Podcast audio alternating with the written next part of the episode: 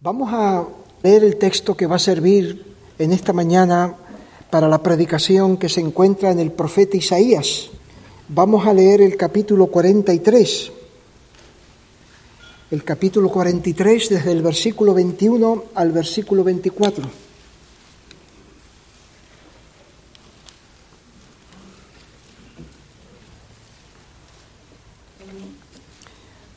Y dice de la siguiente manera, Isaías 43, versículo 21, Este pueblo he creado para mí, mis alabanzas publicará, y no me invocaste a mí, oh Jacob, sino que de mí te cansaste, oh Israel. No me trajiste a mí los animales de, tu de tus holocaustos, ni a mí me honraste con tus sacrificios. No te hice servir con ofrenda, ni te hice fatigar con incienso. No compraste para mí caña aromática por dinero, ni me saciaste con la, con la grosura de tus sacrificios, sino que pusiste sobre mí la carga de tus pecados. Me fatigaste con tus maldades. Vamos a centrarnos en el versículo 22 en torno a esto vamos a desarrollar con la ayuda de Dios esta, este sermón. De mí te cansaste. Vamos a meditar sobre esta cuestión, pero vamos a pedir a Dios que nos ayude. Señor y Padre nuestro, tú que eres bueno con tu pueblo, quisiéramos darte gracias por tu paciencia con nosotros, que indignos venimos delante de ti para reconocerte que tú eres aquel que diriges nuestras vidas y nuestras almas con tu verdad. Quisiéramos rogarte, oh Señor, que tú quieras visitar a esta iglesia y que con tu palabra tú la fortalezcas de nuevo, tú eh, des más de tu gracia y de tu amor, de tu fe sobre ella para que pueda regocijarse en la comunión contigo, para que pueda vivir en santidad y honrarte en estos tiempos. Oh Dios, ten misericordia de esta iglesia aquí. Ten misericordia de nosotros. Ayúdame, oh Señor. En el nombre de Cristo te lo pedimos. Amén. En estos versículos el profeta de parte de Dios afirma algo que nos puede parecer un tanto extraño, cansarse de Dios. Cansarse se refiere aquí de la adoración a Dios, cansarse de orar a Dios. Aunque parezca extraño, creo que puede ser algo común, algo que a todos nosotros nos puede afectar o estamos expuestos. Al considerar esto y meternos en este detalle, veremos cómo brilla ahí la gracia de Dios y aspectos de su inmensa paciencia, de su compasión, de su amor con nosotros, pero también sobresale de las diferentes maneras, las muchas formas en las que nosotros podemos responder a Dios de una forma inapropiada, de una forma que nos debe avergonzar para cuidarnos, para saber mejor cómo y por dónde nosotros tenemos que cuidar nuestro corazón para responder de una forma apropiada a nuestro Señor y a nuestro Salvador. Cansarse de Dios. Nos puede parecer algo extraño, como he dicho, pero puede ser real, puede ser real. Lo opuesto debería ser que cada hijo de Dios esté, como dicen romanos, ferviente en espíritu sirviendo al Señor. O como dice también el apóstol en segunda de Corintios capítulo 4, 16, no desmayamos. Antes, aunque nuestro hombre exterior se va desgastando, no obstante, el interior se renueva de día en día. El camino por el que Cristo nos lleva a nuestra patria celestial no es precisamente un camino llano, cómodo, libre de dificultades, sino está, está lleno de cuestas, de pendientes, de riesgos, de peligros. Tiene como todos los ingredientes para que podamos cansarnos del Señor Jesucristo. Sin embargo, este pasaje nos recuerda que no nos podemos permitir tal cosa. Como hijos de Dios que han conocido las dificultades y atravesado tiempos oscuros en esta iglesia, como hijos de Dios que han tenido tiempos confusos, tristes, o quizás ahora estés en medio de ellos y miras adelante y no ves las cosas claras, no dejes que eso te lleve a cansarte de nuestro Señor, a cansarte de adorarle a Él, de estar aquí para rendirle a Él el honor que tiene que recibir de ti, de invocar su nombre. Qué gran bendición poder mirar lo que se nos dice de aquella mujer viuda, Ana. Recuerdan en el libro, en el Evangelio de Lucas, se nos habla allí de aquella mujer que ya rondaba el siglo y dice, y era viuda hacía 84 años, esta mujer Ana en Lucas 2.37, y no se apartaba del templo. La mujer de 100 años no se apartaba del templo, sirviendo de noche y de día, con ayunos y oraciones. Desde luego esta mujer podríamos pensar que podría estar cansada después de una larga vida, 100 años casi, con tantas cargas y con tantas molestias que ya no podía sino estar sentada en un rincón esperando que vinieran a buscarla, la carroza de la muerte. Pero aquí dice que noche y día servía al Señor con ayunos y con oraciones. No estaba cansada. Había llegado a ese punto, no estaba cansada de adorar a Dios, de invocar su nombre. Esta mujer nos recuerda lo que nos dice también el Salmo 92, los versículos del 12 al 15. Todavía estaba como una palmera plantada en la casa de Dios, que en su vejez florecía y llevaba fruto para Dios. No estaba acabada, sino aún estaba vigorosa para anunciar el mensaje de Dios, que es lo que estaba haciendo esta mujer. Qué bendición, qué bendición más grande, no cansarse de Dios. Pese a toda la realidad que tenemos que llevar encima o que atravesar, y qué realidad más triste y aún qué tragedia para un hijo de Dios que empiece a cansarse de Dios y esté aquí pero no esté. Empieza así, está pero no está. Y ya después piensa, ¿y para qué ir al culto? Vamos a mirar algunas cosas del texto. En primer lugar, vamos después a enfocar esta cuestión, esta realidad de cansarse, y vamos a acabar en tercer lugar mirando algunas de las causas que puede provocar tal cosa en nosotros. Vamos entonces a mirar algunos detalles acerca del texto. Si leemos nosotros el capítulo 43, en los versículos del 1 al 20 nos encontramos que Dios se presenta y Dios habla como el creador, el guardador de Jacob, que de forma constante, generosa e incansable está con su pueblo en todas las dificultades para guardarlo. Y expresa a Dios lo valioso que es para él su pueblo cuando pases por las aguas, yo estaré contigo. Versículo 4, porque a mis ojos fuiste de gran estima, fuiste honorable y yo te amé. Daré pues hombres por ti, naciones por tu vida.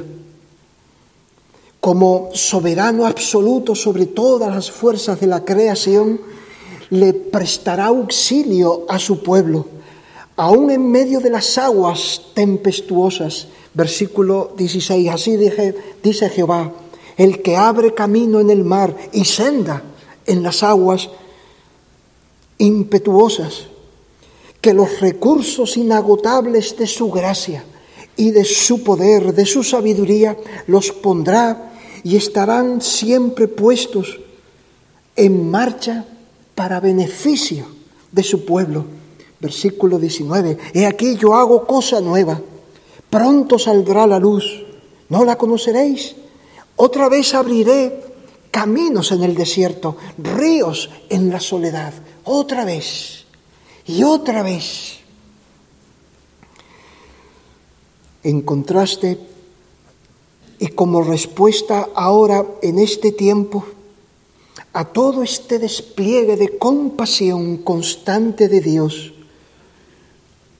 encuentra que su pueblo se ha cansado de él. ¿Cómo puede ser eso? ¿Cómo puede el hombre cansarse de aquel que no se cansa de él? Para guardarle y para darle siempre todo lo que necesita. O sea que nos llama la atención el contraste, el contraste que presenta este pasaje cuando leemos del versículo 1 al 20 y después lo que viene seguidamente. Pero vamos a meternos un poco más concretamente en ese texto. Dios le recuerda, este pueblo he creado para mí. Este pueblo he creado para mí. Mis alabanzas publicará. Le recuerda la razón de la existencia de ese pueblo. Él es quien los trajo a ser. Él es quien les ha dado lo que ellos son, la procedencia. Y después el objetivo final de su existencia, la meta de que existan, también es de Dios. Es una buena cuestión preguntarnos de cuándo en cuándo hacernos esta misma cuestión a nosotros mismos. ¿Para qué vivo yo? Yo estoy aquí, ¿para qué? ¿Para qué? ¿Qué es lo que estoy yo buscando en mi vida? ¿Yo vivo para eso realmente? ¿Yo he venido a la existencia para eso? Las grandes preguntas que nosotros nos podemos hacer, que a veces pasa mucho tiempo y no, no nos los recordamos. Así empieza Dios. Dios responde. A esas grandes preguntas Dios responde. Y Dios nos recuerda para qué estamos aquí. Este pueblo he creado para mí. Mis alabanzas publicará. Él mismo es quien nos formó, Él mismo es quien ha marcado el objetivo final, proclamar sus alabanzas. Esa es la razón última de nuestro ser, de nuestra vida, alabar, declarar las bondades, la sabiduría, el poder de Dios, reconocer tal cosa en nuestro trabajo, reconocer tal cosa cuando estamos en nuestra familia en nuestro tiempo de salud, en nuestro tiempo de enfermedad.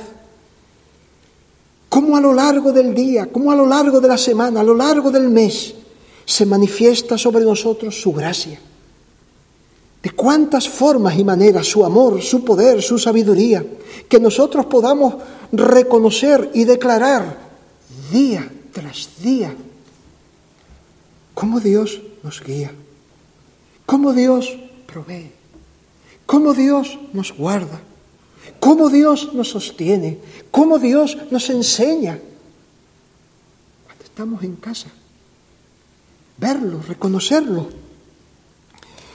poder ver, palpar tales cosas, percibir tales cosas día tras día y expresárselas a Dios, es la vida bienaventurada de esos que están en la gloria, como se nos describe en el Apocalipsis. Miren el capítulo 7 de Apocalipsis, versículo 15. Dice, por eso están delante del trono de Dios y le sirven día y noche. En su templo le sirven día y noche. ¿Recuerdan como la viuda Ana? Que todavía no había llegado a la gloria, pero está haciendo tal cosa también. Delante del trono de Dios. Allí ante su trono, dándole a Dios lo que están recibiendo de ese trono. Reciben gracia sobre gracia. Y ellos responden, reciben de su gracia, reciben de su luz, reciben de su misericordia.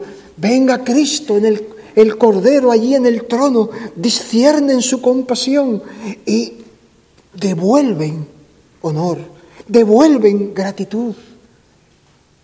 Servir a Dios, esta es la razón de nuestra existencia, reconocer que Dios es la fuente de nuestra vida de todo el bien que nosotros tenemos,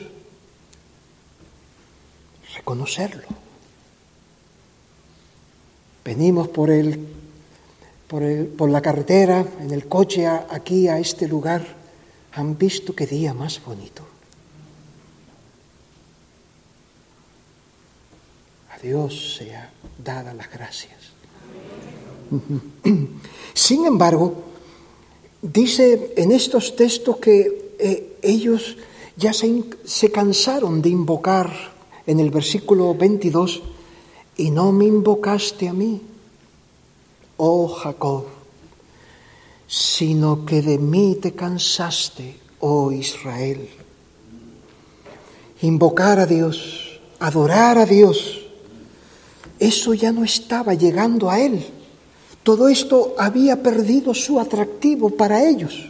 La palabra cansar es fatigar, quiere decir perder el ánimo, la razón, el estímulo para seguir haciendo lo que estabas haciendo.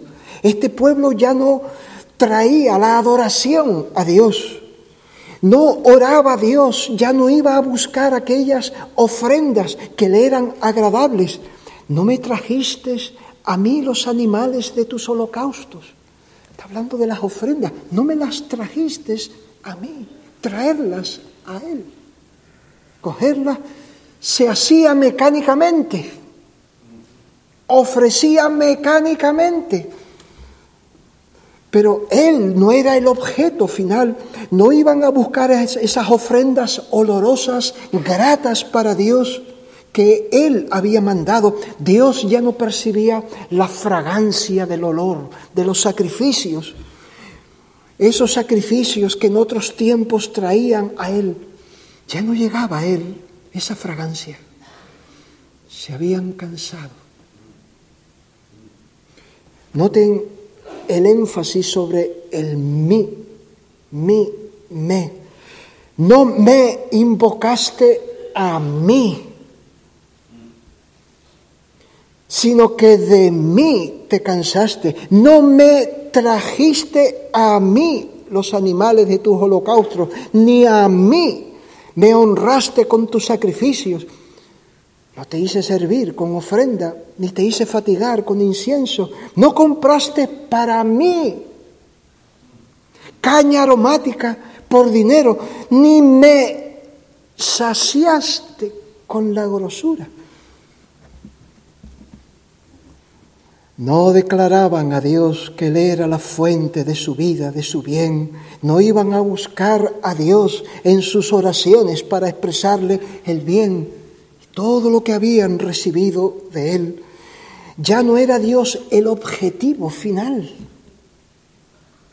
Agradarle, darle gracias, servirle, eso ya no era, no era lo que buscaban, no era lo que había en su interior. Otra cosa era lo principal Estaban pensando en otra cosa. Había otra finalidad, otro amor se había levantado en sus almas para no llevarle a Dios. Miraban a otro sitio porque se habían cansado de Dios. Ahora el versículo 23, en la segunda parte, les declara lo extraño de esto. Le dice, no te he abrumado exigiendo ofrendas, ni cansado exigiendo incienso. No te he abrumado. No te he impuesto en la adoración un deber cansino. una tarea pesada, inútil.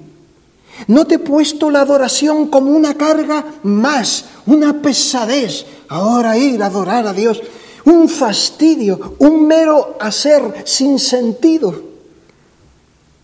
No te he impuesto la oración para ser una molestia para ti, algo vano que no aprovecha para enredar o sobrecargar más tu vida con todo lo que tienes que hacer.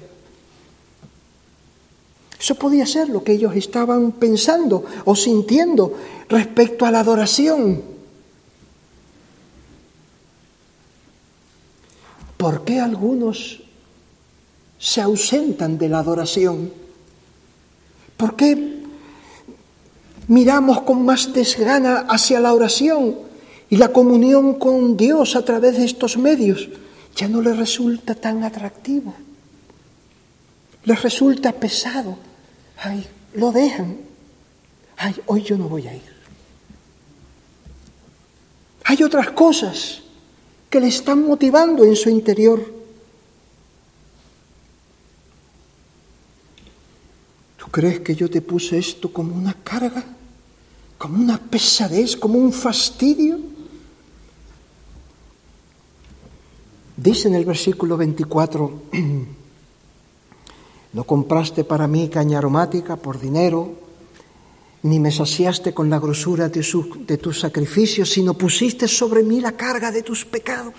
Me, me fatigaste con tus maldades. Aquí hay algo realmente clarificador. Ellos venían a la oración, a la adoración, o mejor dicho, ellos veían la oración y la adoración como una carga pero Dios había ordenado esto justamente para lo contrario, para que a través de la adoración y a través de la oración ellos trajesen sus cargas sobre Dios.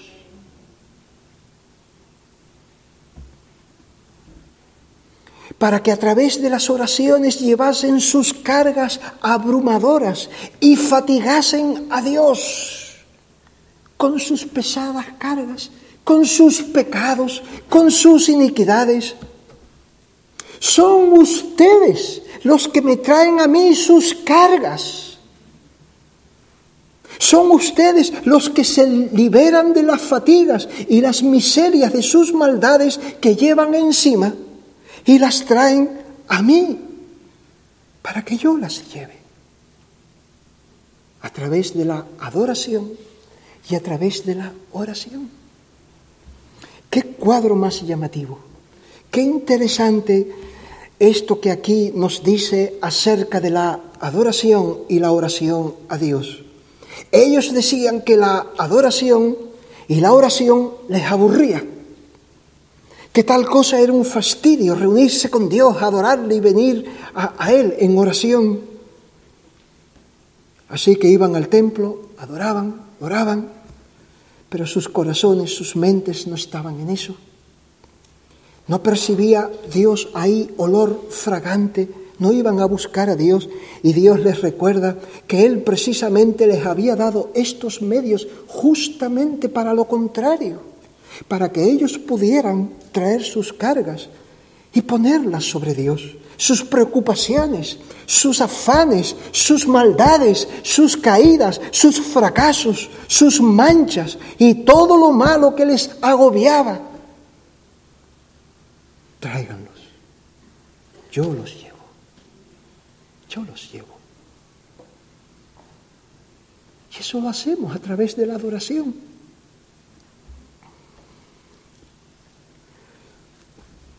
La adoración la oración a Dios.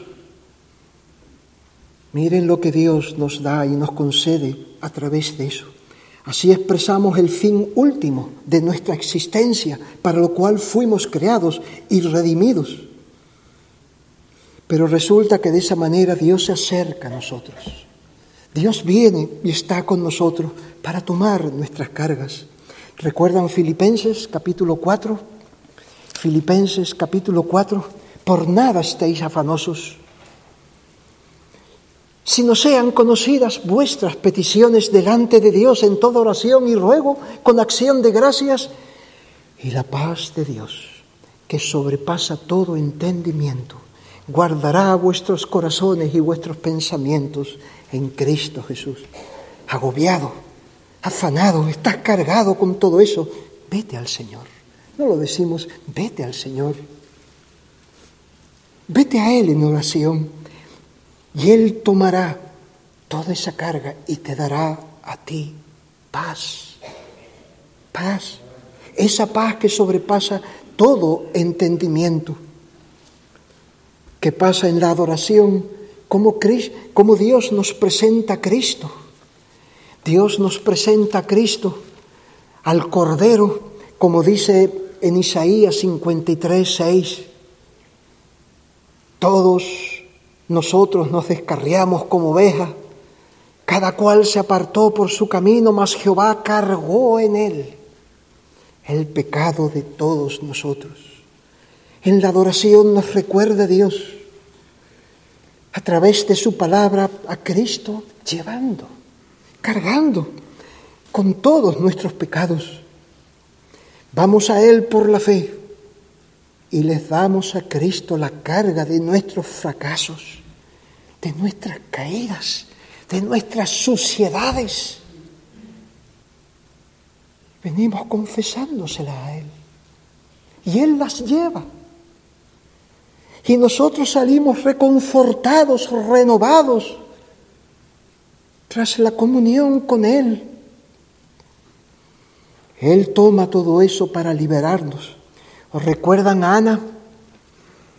La otra Ana, no la viuda, sino la que iba a ser madre, la que se nos dice en el primer libro de Samuel, cómo subió ella al templo en aquella ocasión, una mujer profundamente atribulada, fue allí y se nos dice en el capítulo 1 de Primero de Samuel, versículo 10, ella con amargura de alma oró a Jehová. En el versículo 15 ella nos dice, no, Señor mío, yo soy una mujer atribulada de espíritu. Así fue, con todas sus cargas, esa mujer al tabernáculo, al lugar donde iba a estar con Dios. ¿Y cómo se fue de ahí? Versículo 18, no estuvo más triste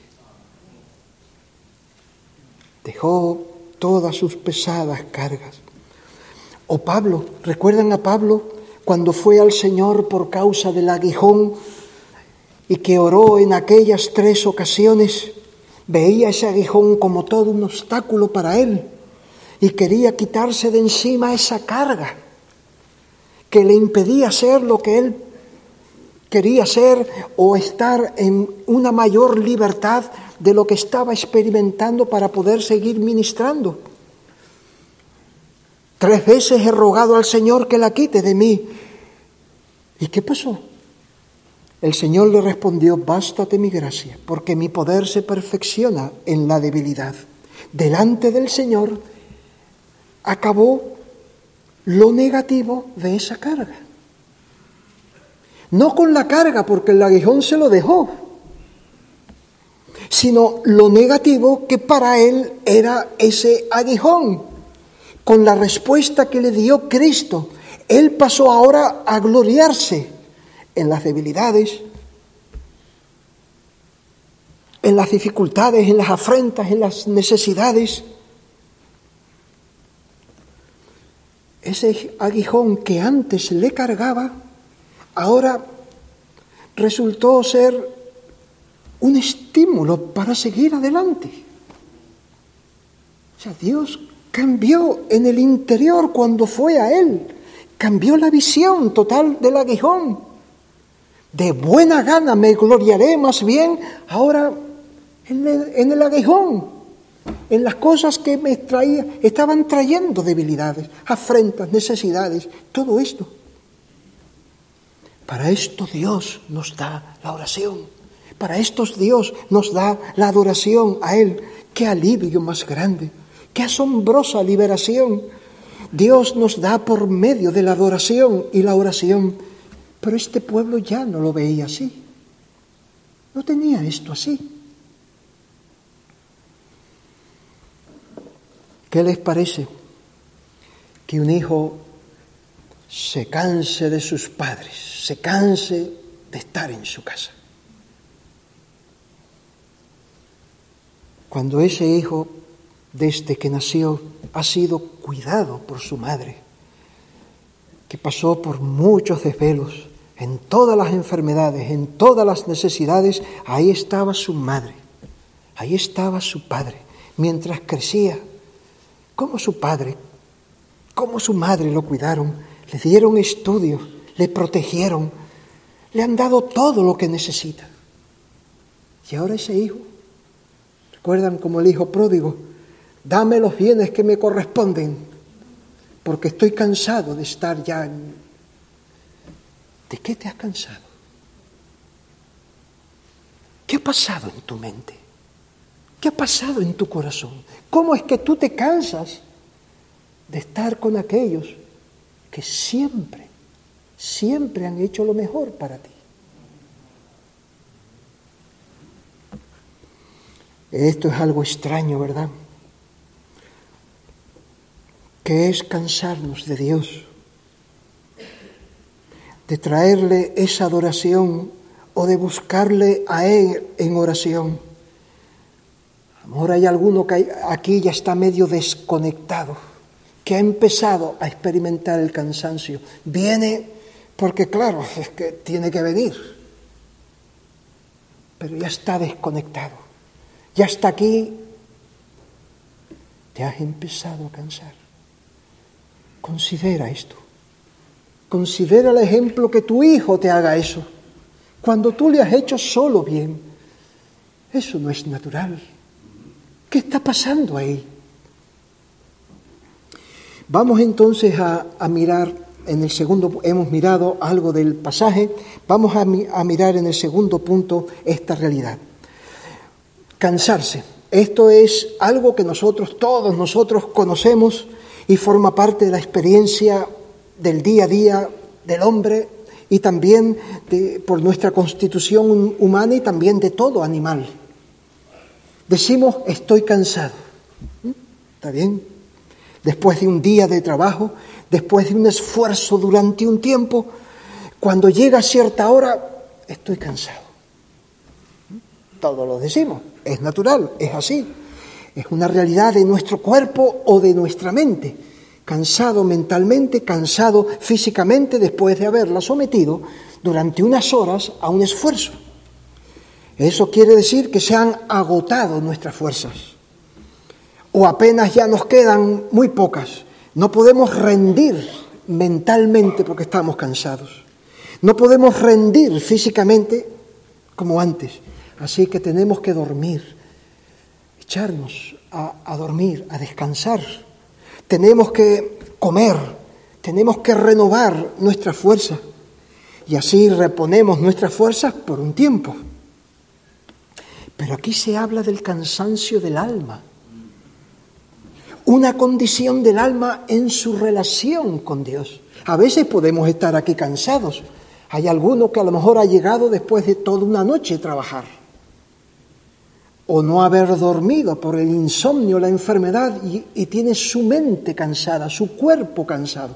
Es su cuerpo, es su mente. Pero otra cosa es el alma. Que el alma nuestro hombre interior se canse de la relación con Dios.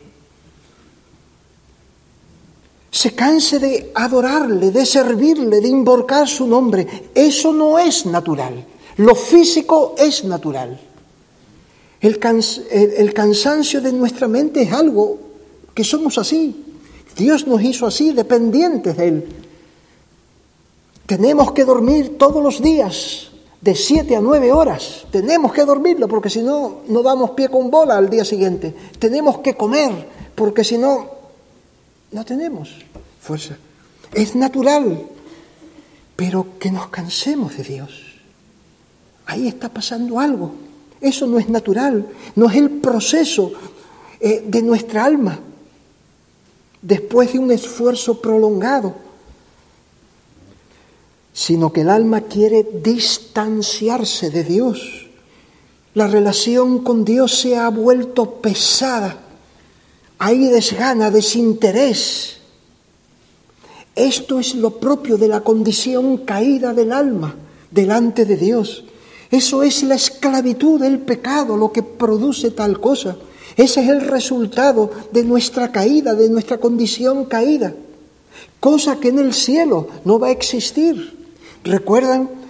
Los que sirven, adoran a Dios noche y día, noche y día, constantemente.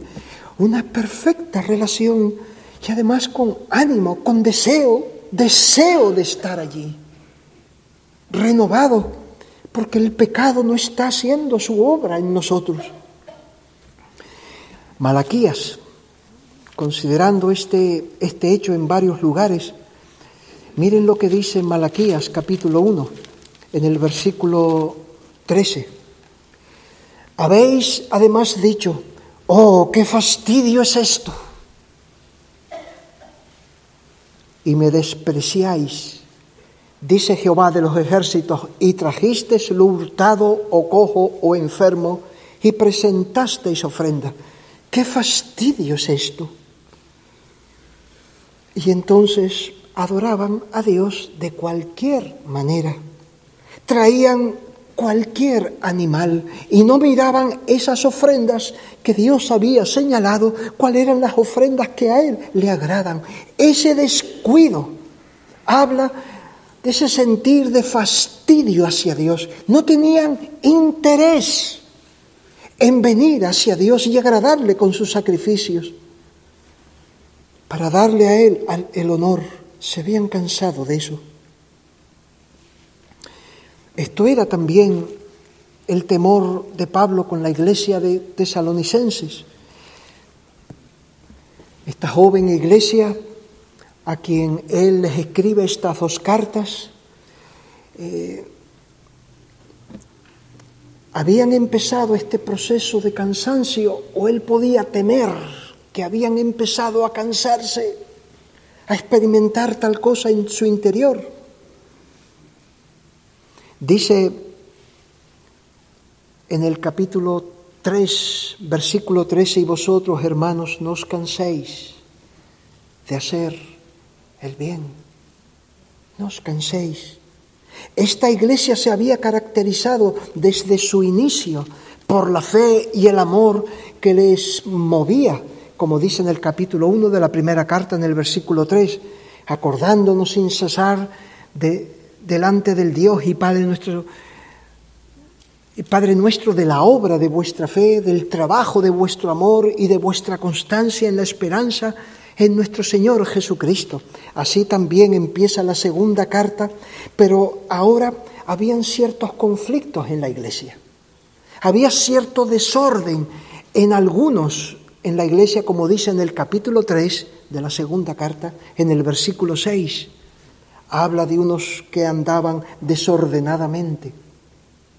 Y este desorden podía estar afectando a otros que pudieran estar experimentando ya cierto cansancio hacia Dios, hacia los deberes que Dios espera y manda de nosotros. Hermanos, no os canséis de hacer el bien, de hacer lo que Dios nos ha dicho. No nos cansemos de orar. Consideren estas cosas. ¿Quién es el que nos dice eso y de quién podemos cansarnos? Hebreos también se dirige a sus lectores y les advierte al respecto en el capítulo 12. Dice, considerad aquel que soportó tal hostilidad de los pecadores para que no os canséis ni os desaniméis en vuestro corazón. Ya había empezado a asomar tal cosa en la adoración.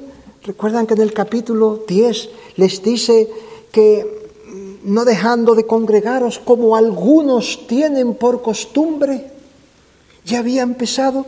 Bajo la presión que ellos estaban teniendo, por esos que estaban presionándolos para que volviesen otra vez a la ley. Les recuerda a ellos con todos estos hombres y mujeres que nos describe en el capítulo 12, que se caracterizaron por la fe, mira estos hombres, cómo estos hombres no se cansaron de Dios, de servirle. Y por último les recuerda a Cristo. Considerad aquel que sufrió tal contradicción de pecadores contra sí mismo. Mira a Cristo. Mira a Cristo. No se cansó de llevar nuestras iniquidades.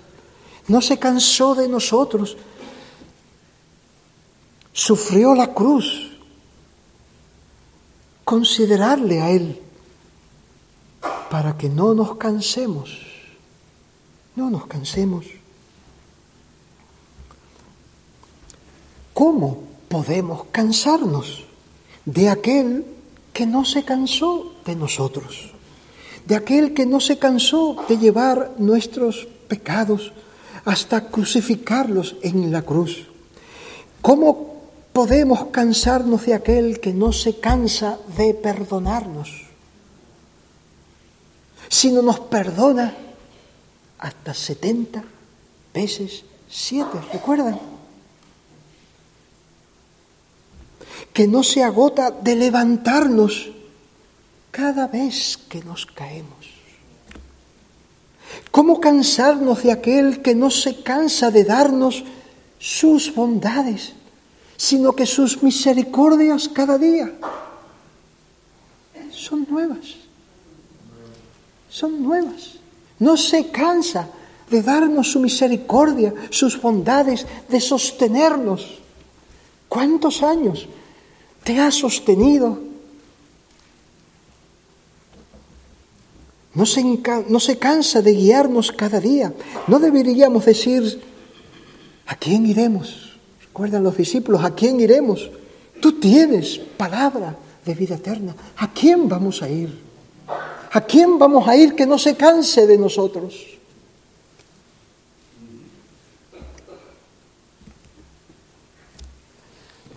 En el, en el Salmo 121 hay algo interesante que me gustaría dejarle para concluir este punto y empezar el último.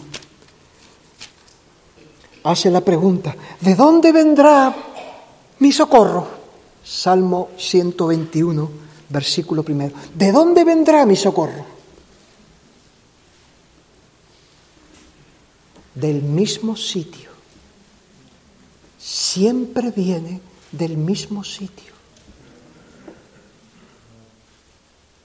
No tengo varias opciones. Del mismo sitio vendrá mi socorro. De Jehová, que hizo los cielos y la tierra. De ahí viene, de ahí siempre, de ahí viene cada vez que lo necesito. Siempre viene el socorro del mismo lugar. De Dios, mi Creador, mi Salvador, mi Señor. Que dice, que no se dormirá, ni se adormecerá, no se cansará nunca, como nosotros cada día tenemos que dormirnos, porque estamos cansados.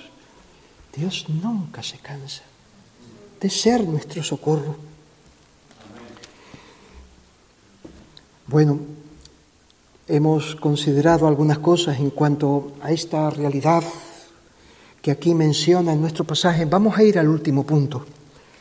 ¿Qué puede provocar que un cristiano se vaya cansando de Dios? Cansando de su palabra, cansando de adorarle a Él, de honrarle, de buscar cómo ofrecer esos sacrificios. Voy a mencionar una sola cosa. Cuando nuestro amor por Dios va decayendo. El amor de Dios es vida y poder que el Espíritu imparte y derrama sobre nuestros corazones. Como dice Romanos 5:5, el amor de Dios ha sido derramado en nuestros corazones. Este amor es como el motor de nuestra relación con Dios, de nuestra correcta relación con los hombres y de nuestros deberes espirituales. El amor es el motor de esta relación con Dios, con los hombres y nuestros deberes. Si éste decae, lo que depende de él decaerá también. Si el primer amor se apaga, recuerdan, las primeras obras que dependían de él desaparecen. No traeremos esos sacrificios que a Dios agrada, porque eso es lo que dice Cristo a la iglesia en Apocalipsis 2.5. Arrepiéntete y haz las primeras obras. Haz las primeras obras. Hazlo como antes lo hacías. Como antes lo hacías. No ahora, no, ahora no, como antes lo hacías. Vuelve a regresar al primer amor para que hagas las cosas como antes. Si falta ese amor a Dios que había, faltará también el olor fragante que subía a Dios. Faltará también el buen deseo que te movía a hacerlo. Faltará la gratitud, faltará la reverencia, faltará el temor, faltará el anhelo de estar con Dios, con Cristo. Todo eso que era movido por el amor faltará. El amor Dios lo ha colocado como el gran principio detrás de cuanto debemos de hacer en nuestra vida con Dios, en nuestra vida con el prójimo. Concierne entonces cada uno de nosotros que hagamos todo con amor, como dice Primera de Corintios 16, 14. Todas vuestras cosas sean hechas con amor. Después de haberle dado todas las instrucciones, de abordar todas las cuestiones que abordó en, en la carta, haz estas cosas en amor. Porque si este falta, hicieran lo que hicieran, no iba a servir. ¿Recuerdan Primera de Corintios 13? Si reparto todos mis bienes para dar de comer a los pobres, si entregase mi cuerpo para ser quemado, no tengo amor. Eso no sirve. No sirve a Dios, no le vale, a Dios no le agrada. Este amor del Espíritu Santo en nosotros transforma nuestros deberes y nuestra adoración a Dios en algo grato y deseable a Él. ¿Recuerdan Jacob que sirvió a Labán por Raquel siete años ahí trabajando con este futuro suegro que no era nada fácil trabajar con él, pero dijo que le parecieron pocos días porque amaba, amaba a Raquel. El amor hizo que esos siete años de ese trabajo fuera como pocos días ahí, ya se pasó. Este amor de Dios en nosotros hace que los mandamientos y la obediencia a Dios no, no nos resulten gravosas. Primera de Juan 5.3. Este es el amor de Dios, que guardemos sus mandamientos y sus mandamientos no son gravosos. ¿Por qué? Porque te mueve el amor. El amor a Dios. El amor transforma los mandamientos de Dios en un privilegio, en un honor. Mira esto en, Filipenses capítulo 3, versículo 8. Filipenses 3, 8 dice, no, Filipenses no, eh, Efesios. Efesios 3, 8. A mí, que soy menos que el más pequeño de todos los santos, me fue dada esta gracia de anunciar entre los gentiles el Evangelio de las inescrutables riquezas de Cristo. Él se veía indigno. Yo soy menos que el más pequeño de todos los santos. más pequeño, yo soy menos que ellos. Él recordaba su vida pasada y eso era algo que en él le pesaba. Pues dice, a él, en esas condiciones, a mí me fue dada la gracia de anunciar entre los gentiles, eh, hablar de Cristo. Y él lo veía como un gran honor, daba gracias a Dios, no era una carga, era un privilegio. Pero, ¿recuerdan qué significaba para el apóstol Pablo dar testimonio a los gentiles de la riqueza de Cristo? ¿Qué significaba para él? Dice en segunda de Corintios, capítulo 11, versículo 23, son ministros de Cristo, estos falsos maestros, como si estuviera loco hablo, yo más, trabajos más abundantes, en azotes sin número, cárceles más, en peligros de muerte muchas veces, cuarenta azotes menos uno, azotados con vara, apedreados, he padecido naufragio. En caminos, peligros de caminos muchas veces, peligros de ladrones, peligros de minación, peligros en la ciudad, en el desierto, peligros de falsos hermanos, trabajo, fatiga, en sed, en hambre, ayuno, en frío. Eso significaba para Pablo dar testimonio de Cristo. Tenía que atravesar todo eso. Tenía que llevar todo eso. Tenía que hacerlo con todo eso. Pero Pablo, ¿y, cómo es que eso no te lleva a cansarte? ¿Cómo es que no te llevó a cansarte de Cristo? De servir a Cristo. ¿Cómo es que eso no lo ves una carga pesada, sino como un honor, una gracia que, te, que se te concede a ti. El amor a Cristo.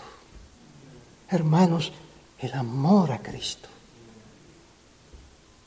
Era el amor lo que transformaba todas esas aflicciones en un honor.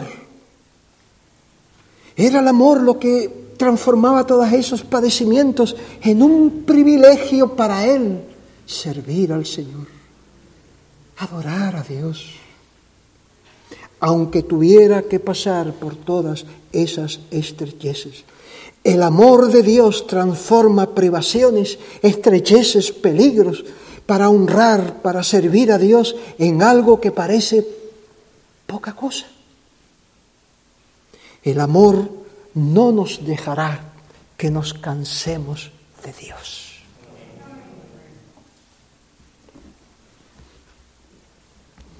Cuando ese amor se enfría, empezaremos a ver lo que Dios nos pide como algo pesado. No confundamos que tengamos la mente cansada, el cuerpo cansado por un trabajo, un esfuerzo, con el alma. Es problemas con la relación con Dios. A eso nos referimos. Cuando este amor se enfría, empezamos a ver lo que Dios nos pide como algo pesado. Viene la incomodidad y se empieza a oír aquello de lo que decían en tiempo de Malaquía. ¿Qué fastidio es esto?